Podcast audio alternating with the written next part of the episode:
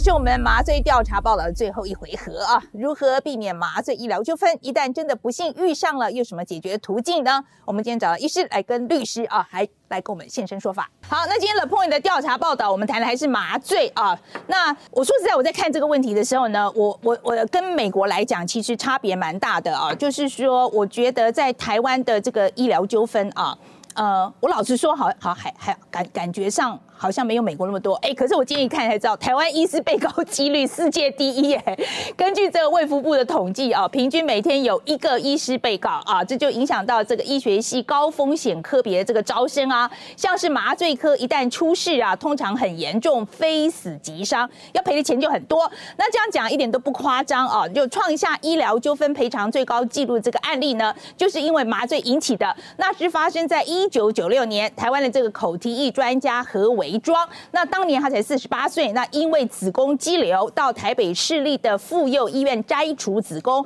麻醉医师发现有问题呢，却没有马上处理啊，就让他成了植物人。那经过十五年的诉讼呢，最终医院败诉，必须要赔偿病患看护费、还有医疗费，还有还有这个十五年来医疗利息啊。那这个这个整个这个金额就超过了四千万，就创下了医疗纠纷赔偿最高纪录。所以呢，有一个牙医 啊，虽然这个牙科只是局部麻醉风险小的太多了，但他非常谨慎，就要求每个病患先去做健康检查。他看了你健检报告啊，再来决定给你打这个打什么样的麻药。那我们来看一下这一段访谈。每一个患者进来，他们都我我都有他的呃，就是基本的一些血液报告，的肝功能是有问题的。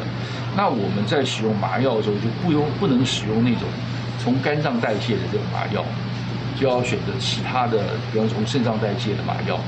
呃，牙科局部麻醉它最主要的、最主要比较常见的风险是两种。第一个是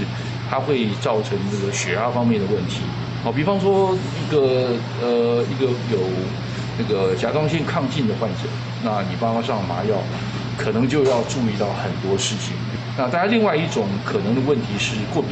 过敏的话就非常难，呃，非常困难去去完全避免。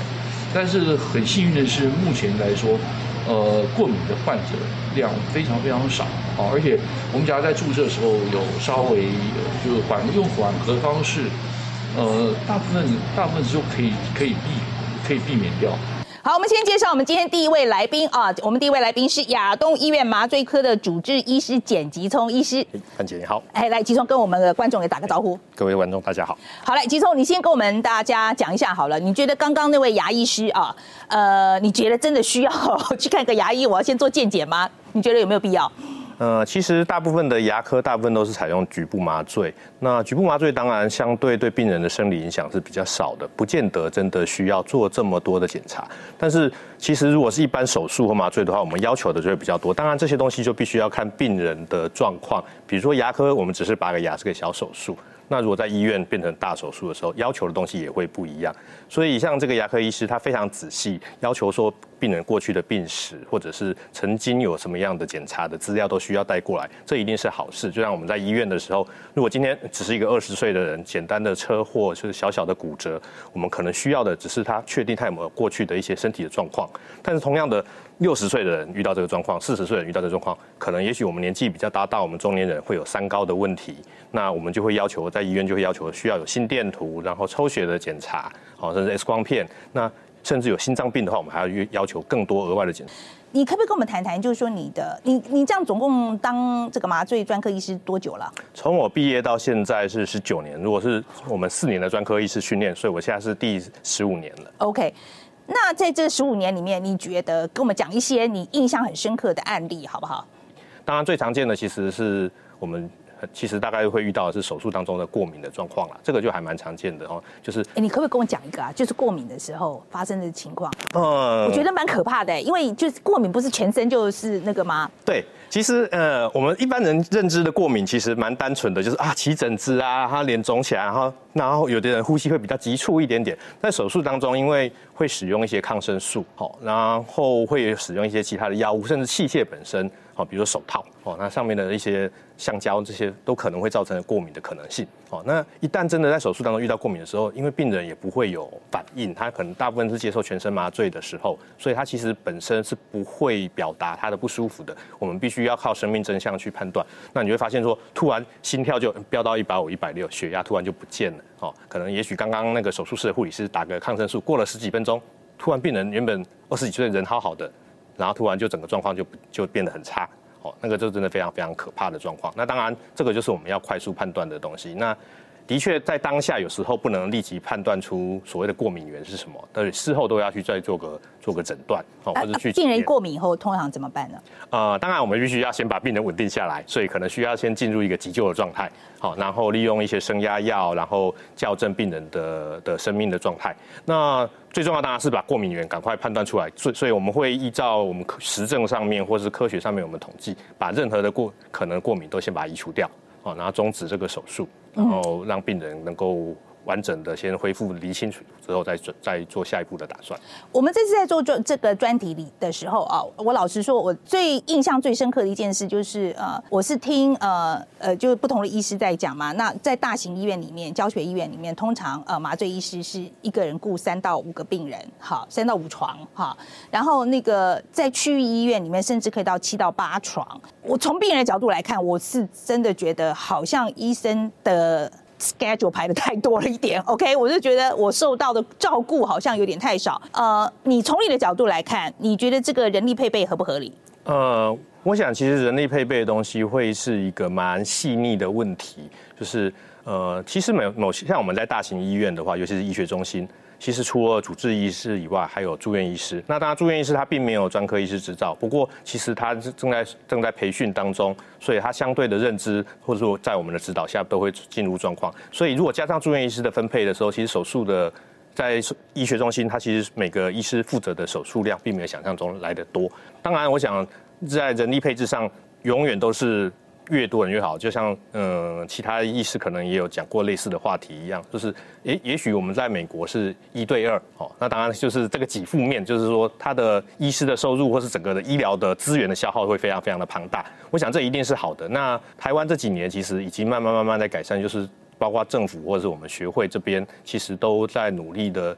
希望病人的品质更更要求更好，甚至在我们在医院的评鉴的要求里面，先从医学中心开始哈，每年可能会要求说，一个麻醉科医师他只能执行多少的手术量，那必须几可能只有几间手术室，就一定要有一个麻醉科的专科医师，这个都是一个往好的方向去走。对，那区域医院的话，当然反过来了哈，就是那些状况有时候其实是一个医疗医疗环境的问题，如果这个区域医院它没办法承受这么大手术量。或者这样的品质的时候，其实它必须应该把病人转走到比较规模完善或者是人力比较充足的，比如说，哎，像医学中心一样，我们随时也许都有麻醉科医师，哦，那这些比较小的医疗院所的时候，这个东西是他们也要去考虑的。嗯，对。你觉得现在我们目前的呃制度啊，你觉得需要改进的是什么？嗯，我觉得其实像这几年我们跟卫福部合作的特管法这东西，其实已经改进了非常多诊所端的一些安全，因为我们也同同时像我们麻醉医学会也帮忙卫福部开立所谓的轻中度的镇静的课程。那当然，另另外的，在一些制度上面还有很多改善的空间。我想，比如说，我们如果关心健保人，他其实大部分民众都不知道所谓健保给付，他只有规定全身麻醉是需要麻醉科医师，也就是说，其他的半身麻醉或者特殊的一些麻醉方式，哦，他不见得需要麻醉医师来执行，哦，但是对麻醉，所以我们健保其实就。是这样规定啦，他也不是健保这样子，就是跟你讲说你你麻醉是不需要。等一下，我先确定一下，因为这个事情又对我来讲有点太 shock。你意思是说，我们去明明是需要麻醉，但是我们健保不给付？嗯，他可以让其他科医师也申请。OK，那基本上他意思就是说，只要是医师都可以申请。那他就是说，我们的健保在讲说，其实所有的医生都可以进行麻醉啊。对他，所以在半身麻醉的部分，比如说很多的妇产科诊所哈，我想大家当然知道，目前有很多新的妇产科诊所，他们会请需要随时待命的麻醉科医师，或者是全职的麻醉科医师在在诊所或医院里面。那但是也有一些小比较小的，或者是比较老派经营方式的妇产科诊所，它基本上就是啊，妇产科医师同时在帮忙执行这个麻醉，或者是利用所谓的麻醉护理人员。那这个就是一个问题。那在健保上面，他们是可以申请这个。给付额度的。哦，好，那好，我觉得这个应该第一个就要被改掉吧？我是觉得这个蛮严重的吧是，？这个是一个，因为其实嗯我想医疗方面，当然给付面也会诱导整个市场或者说整个环境的改变啦。对，那这个会是一个比较我们也希望去努力的地方。不过早期当然因为以前在这方面大家不是那么的重视，那当然另一个是麻醉科的医师人数哦，大概没有成长那么快。但是在就像我投入职场这二十年，其实我们成长速度是非常非常快的。嗯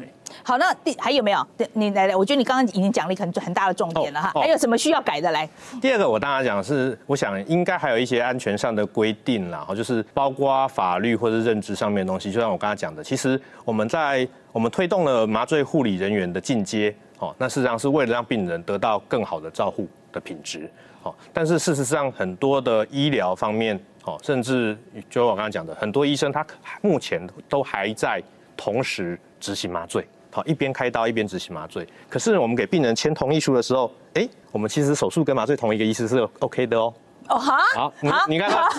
因因为你你你去医院，你会看到一份手术的同意书，一份麻醉的同意书。好，那上面都是同时都是手手术医师签说，我告诉你这些事情。事实上，这个并没有违，并没有特别的违法。所以应照你就应该要有麻醉医师来签这个麻醉的。就算不是麻醉科医师，应该要有两个不同的医师来来来来做这个处理。OK 对，那当然，如果是说实在，我觉得这是法律上面我们讲的告知义务。那如果手术医师有同有明白的跟你说，对我同时帮你做麻醉，或者是帮你签署麻醉麻醉同意书那一位医师说，对我不是麻醉专科医师，但是我有学过麻醉，或者是我根本没有学过麻醉，我也要跟你说。嗯，对，那这个东西其实在法规上面目前没有很明确的要求这个东西。对，这个是这个是其实是可以改善的地方啦，就是应该两个是不能同一个人。OK，其实我觉我是觉得目前来说，剩的都不是法规的东西啦，剩的就是大家的认知哦。因为民众会要求这方面的安全哦，因为我们已经跟二十年前、四十年前那经济状况不一样。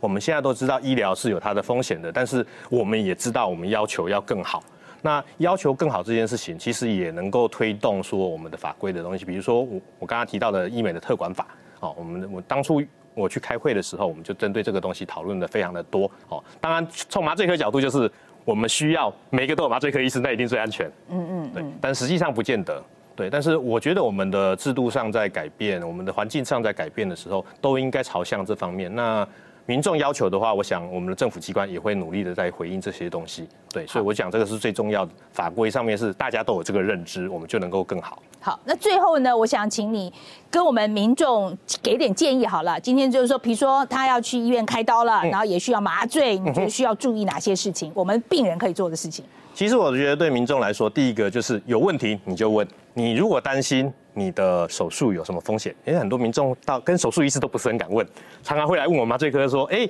这个手术要多久？这个刀要怎么开？”然后其实我们当然跟手术医师非常的熟，我们大概也都知道这些手术的状况。但是这个东西其实毕竟不是我们专业，我们也会尊重说你应该要跟手术医师反映。但是麻醉这边你就尽量问我没有关系。所以我觉得第一个，民众一定要能够勇于提出他的问题。好，那甚至你可以问说，你是我的麻醉科医师吗？好，也许在我们在大型医院是一个团队，好，同时有好几个像急诊室一样，同时有好几个主治医师，但是你不知道，不见得是我，但是我们随时都在旁边，好，但是你还是可以问说，你是我的麻醉科医师吗？好，那你是，那甚至你可以问说，你是麻醉专科医师吗？还是只是其他科的医师？好，我觉得民民众有问题就问，这是最重要的。那第二个，当然我们在医院端其实是会有一些文件啦，哈，那包括。很事实上的就是手术或麻醉的同意书，上面当然会交代了非常非常多的一些风险或什么的。那大家都很自私，就跟我们签银行合约一样就签了。事实上里面有一些东西，我想当然细项上面大家还是要稍微去留意一下。那第三个，我想民众必须要稍微对自己的健康状况有些了解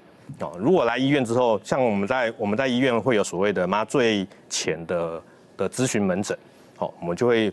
询问病人的旧的过去的病史，然后我们去调阅他的病历，看看说身体有什么特别状况，我们要去留意的。如果民众对这个东西很熟，因为他可能是其他医院过来的，或者资料不是很完全，他主动能够提供我们这些讯息，我想对他的手术或麻醉这方面的安全绝对有很大的改善。好，今天非常谢谢吉聪来给我们一些建议啊。那待会呢，我们会访问一位法律专家啊，就来谈谈，若万一发生医疗纠纷的时候，我们可以注意些什么。那我们今天请到的来宾呢是医事法律专家啊李梦轩律师，来，梦轩跟大家打个招。招呼。是各位观众，大家好。好，来碰到医疗纠纷的时候，你觉得医疗院所啊跟民众应该怎么做？其实这个东西是一个大灾问哈。我想各个医疗院所，或者是说，当然如果不幸有曾经遭遇过医疗纠纷的一些民众，大家看法可能不一啦。大家会选取很多不一样的管道，在遭遇到医疗纠纷的时候，我们都会建议医疗院所呢。首先，其实在二零一零、二零一二年之间呢，呃，像以台北市为例哈，台北市政府卫生局跟卫福部就慢慢在推广一个制度，叫做医疗纠纷、医疗争议的关怀制度哈。首先，在进入外部的这些管道之前呢，我们透过院内可能会成立所谓的关怀小组，可能呃有的民众有听过这样子的词汇啦。透过关怀小组这样子的制度，第一时间在这种病人或家属对于他的医疗结果可能有一些异常，提出不满的一些呃控诉的时候，就赶快由一批人在院所里头赶快去 approach 去接触这个病人跟病人家属。第一，先提供给他们主要的这一些呃疑问诉求上面的第一阶段的医疗答复哈。但接下来，如果我们走到院外的时候，可能呃会有哪一些呃资源可以去援用呢？因为以过去我们身为呃常年的医疗法务的这样子的经验来讲的话，我们常常希望能够扮演的是医病双方的一个沟通平台，而不是促使这个医疗的纠纷就一直往后走，变成医疗诉讼。好，第一个问题，我其实是进入诉讼的，就是麻醉这个纠纷进入诉讼的案件啊。呃，我其实觉得非常重要的就是有什么单位来做医师鉴定哦他们他呃对有这个公正性怎么样？是了解。如果说进进入到了诉讼的程度来讲的话，我们可以简而言之，其实鉴定单位